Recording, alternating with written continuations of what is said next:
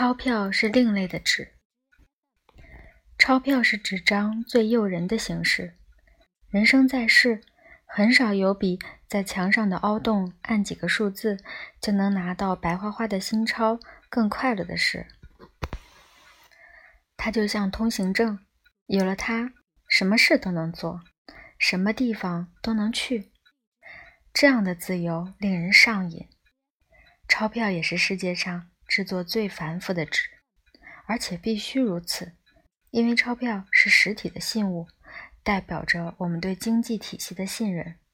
为了防止伪钞，钞票有几项绝活。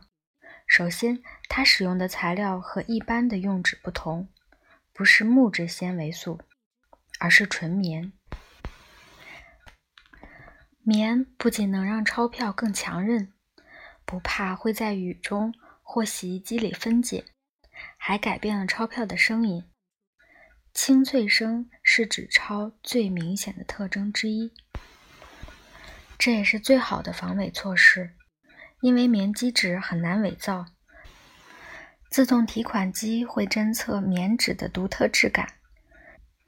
人对这种素材也很敏感。如果不确定是不是伪钞，有一个简单的化学方法可以测试钞票是不是棉质的。那就是使用点笔，许多商家都有这个工具。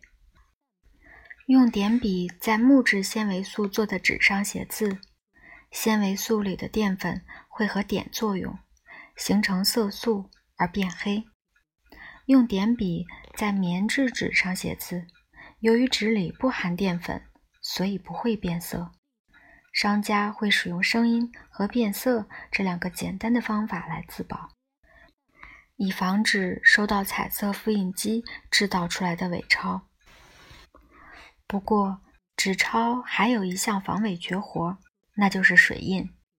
水印是嵌在纸钞里的图案或图形，唯有透光时才能看得见。也就是你得拿起纸钞，对着光来看。虽然叫做水印，但它不是水渍，也不是墨痕，而是稍微改变棉的密度。使纸钞的某些部分较亮，某些较暗，形成特殊的图案或图形。在英国，纸钞上的水印是女王的头像。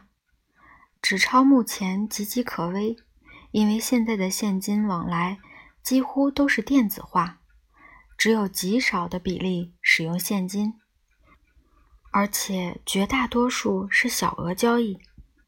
但这部分。也快被电子现金取代了。